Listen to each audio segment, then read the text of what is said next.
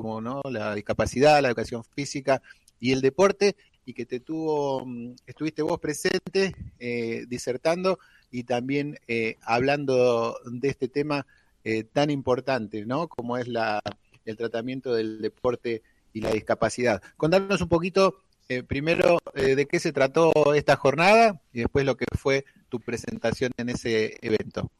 Sí, Ale, con gusto. Intento por ahí no aburrirlos mucho porque quizás es un tema muy específico, pero bueno, tiene que ver con, con la sociedad. Sí, nosotros hicimos una articulación, yo hice eh, particularmente a través de FADEPAC como vicepresidente con la Dirección de Educación Física de Santiago del Estero, eh, que es un amigo también, y en el marco ellos hacían una reunión con los directores de Educación Física del Norte y surgió la idea de poder articular con FADEPAC y dar una capacitación sobre desarrollo del deporte adaptado, que es la parte que me tocó, y después yo también eh, convoqué a los técnicos de FADEPAC y se dio específicamente el desarrollo del deporte paralímpico eh, a nivel local e a nivel internacional.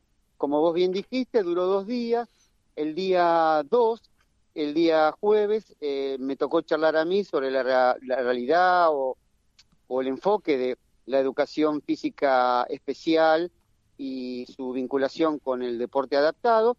Y el día viernes específicamente desarrollaron la temática los técnicos, donde hablaron puramente de eh, deporte.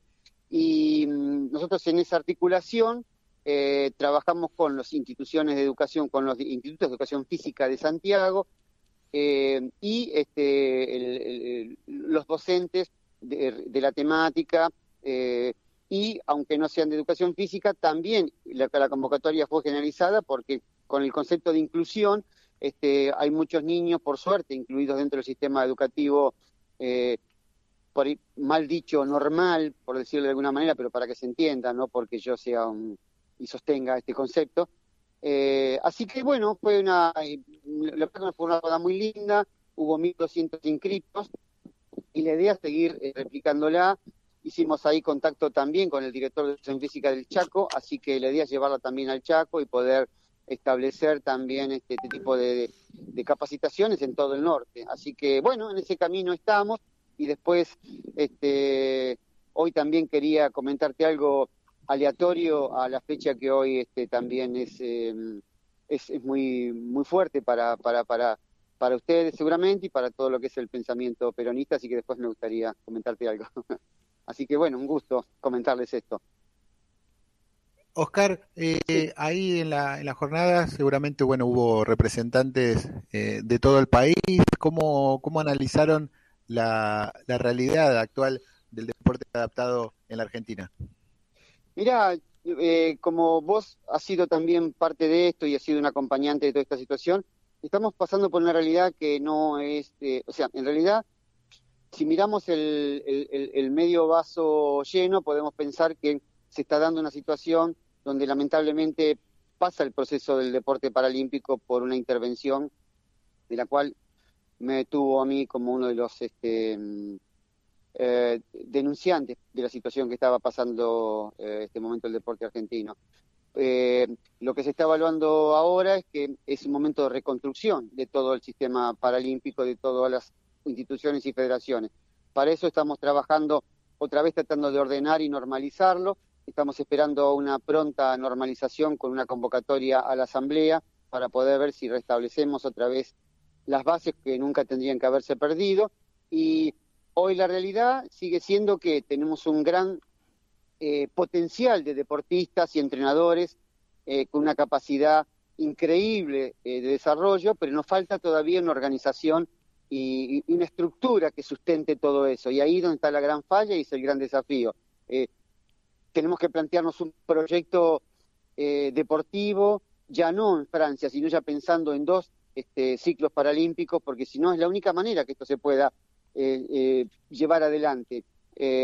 tenemos que empezar a pensar en unir a todas las federaciones, en unir a todos los, este, los, organismos que formen parte del sistema Educativo, Secretaría de Deportes, ENAR, para, eh, Comité Paralímpico, federaciones y obviamente una parte importante de todo eso tiene que ser la educación. Por eso nuestra apuesta, nuestra apuesta fue acá en Santiago trabajar con educación y desde la educación, porque me parece que es la base desde el cual después van a salir los distintos deportistas paralímpicos, pero necesitamos trabajar fundamentalmente eh, capacitaciones para los profesores de educación física y este, que nos ayuden y nos faciliten la inserción de los eh, alumnos que, que, detectan con, posibilidades de, proyección eh, y para que lo vinculen con las federaciones. ¿no? Ese sería un poco el, objetivo y, la realidad por la cual estamos pasando en este momento en Argentina.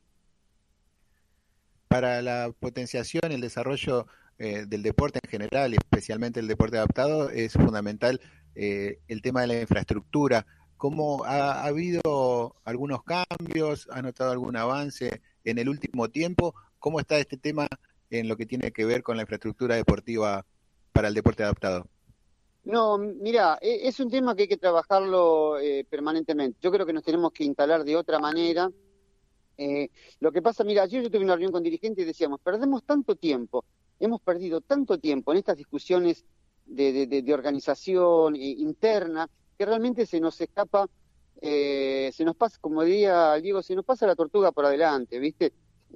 Yo creo, mira, por ejemplo, ahora ustedes estaban hablando recién del estadio, eh, Madre de Ciudades. Y yo haciendo un recorrido ahora por Santiago, tienen una infraestructura impresionante y no está, no está aprovechada. Yo les decía, y casualmente les decía, tenemos que empezar a potenciar eh, todo lo que son estructuras del interior del país, eh, porque la realidad es que hoy por hoy el único lugar, por ejemplo, que tenemos de, concentración que, que, que reuniría todos los requisitos es el ENAR y no podemos pensar en un deporte en un desarrollo a largo plazo.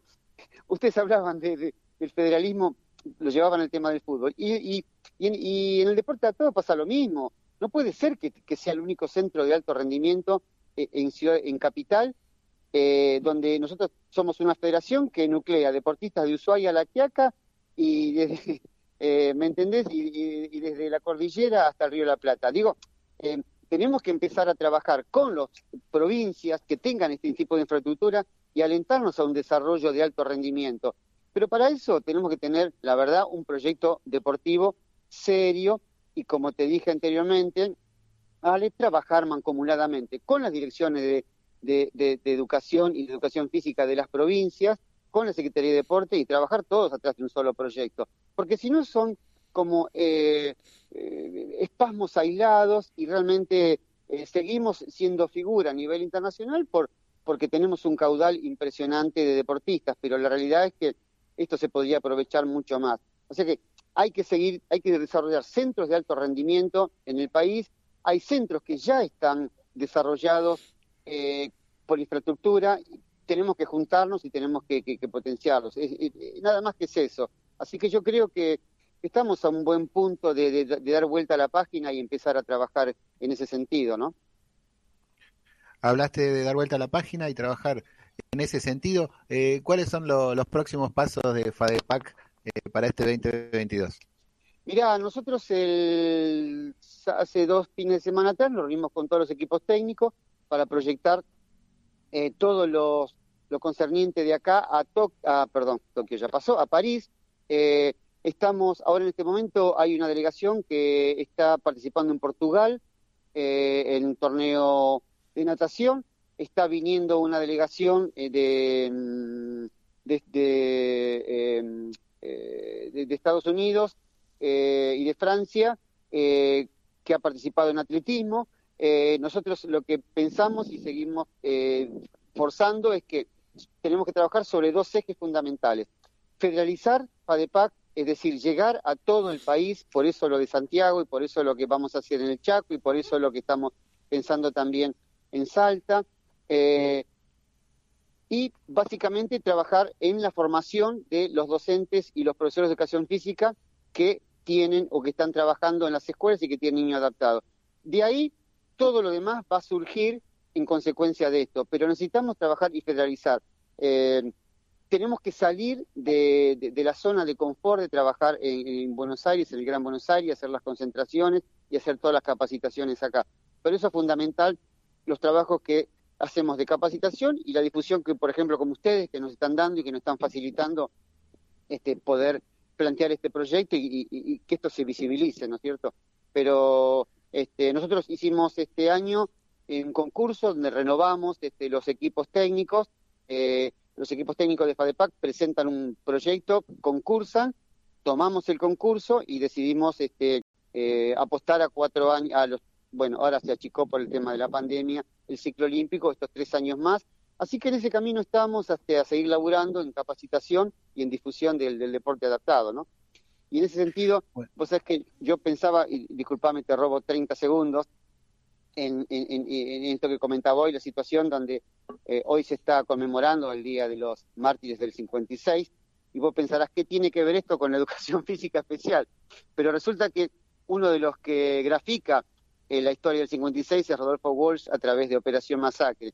Y mira vos, justamente hablando de coherencia ética y de compromiso con la vida, la señora de Rodolfo Walsh fue una de las precursoras de la inclusión en la provincia de Buenos Aires allá por los años 60 de los niños con discapacidad visual. Entonces digo, este, que esto no sea, que esto no sea solamente un, recordatorio este, eh, desde el punto de vista histórico, sino también recordar a quien este, han acompañado ese proceso después de reconstrucción y, justamente eh, eh, la, señora Tejerina tuvo una uh, eh, un rol fundamental en la provincia de Buenos Aires para, para la inclusión de las personas con discapacidad, cuando en ese momento eh, no se hablaba todavía de inclusión y no, se, y, no, había, no estaban las normativas como hasta el momento. Así que bueno, una pequeña digresión para, para, para aportar nada más en este día. No, al contrario, Oscar, te agradecemos este aporte. Es importante también este tipo de reflexiones para nosotros lo, lo tratamos de, impulsar habitualmente la importancia que tienen los clubes de barrio en este caso el trabajo por la discapacidad y que está relacionado con, los hechos políticos. Eh, lo que vos decías eh, los mártires del 56 lo que reflejó Walsh en Operación Masacre eh, no no sucedió porque sí o, o, fue un hecho delictivo si vos querés llamar sino que era parte de una, de una lucha política y cómo determinados sectores trataban de, trataron de amedrentar a, aquellos que buscan la igualdad, la justicia social y que hoy, más que nunca, lo estamos viendo a diario. Después de tantos años, la lucha sigue siendo la misma. Eh, aquellos que defienden esos intereses tal vez lo hacen con otras armas, ¿eh? tal vez no con un fusil, pero sí con, con un medio de comunicación, con, un, con alguna empresa que, defiende determinados intereses económicos, con la justicia, ¿no? Lo tuvimos al juez de la Corte Suprema diciendo que de dónde sacamos eso de que donde hay una necesidad hay un derecho, que eso es falacia. Todo es parte, creo, de esta lucha lucha política y el deporte tiene mucho para, para aportar en este sentido, lo que es, decíamos, en la búsqueda de la igualdad y la justicia social, y creo que ese es el camino que estamos transitando juntos desde la Unión Nacional de Clubes de Barrio y organizaciones como FADEPAC. Así que felicitaciones por el trabajo eh, y bueno, seguimos eh, en contacto y siempre a disposición para todo lo que quieran eh, difundir y trabajar en conjunto. Muchas gracias, Ale, muchas gracias. Este, la verdad que es muy coherente lo que estás diciendo, obviamente por eso seguimos teniendo esta vinculación, esta relación con Unión de Clubes y FADEPAC. Yo creo que toda construcción eh, por más que sea eh, eh, de estancos como es el deporte, es una construcción social y tiene que ver con una coherencia social. en ese sentido, vos fijate que lo que estás hablando y coherentemente diciendo, la creación de Leonardo del 2009 con un este, eh, acompañamiento económico se modifica en el proceso anterior y pasamos de tener un presupuesto del 1% con respecto a las telefonías a pasar a un presupuesto que, que, disminuye totalmente. Decimos, ¿qué tiene que ver? Tiene que ver porque eh, ese sustento económico tiene que ver con acompañar a, los deportistas este, en los procesos internacionales. Entonces, todo está atado a, la política y todo está atado a, los sucesos sociales e históricos. Así que en ese camino estamos. Te agradezco mucho. Felicitaciones mañana, sé que eh, son cumple aniversario también de, del club Así que ahí estaremos acompañándolos y, siempre a disposición para seguir trabajando en conjunto con, con, esta coherencia ética y política que, nos identifica. Muchas gracias, Ale y Gustavo.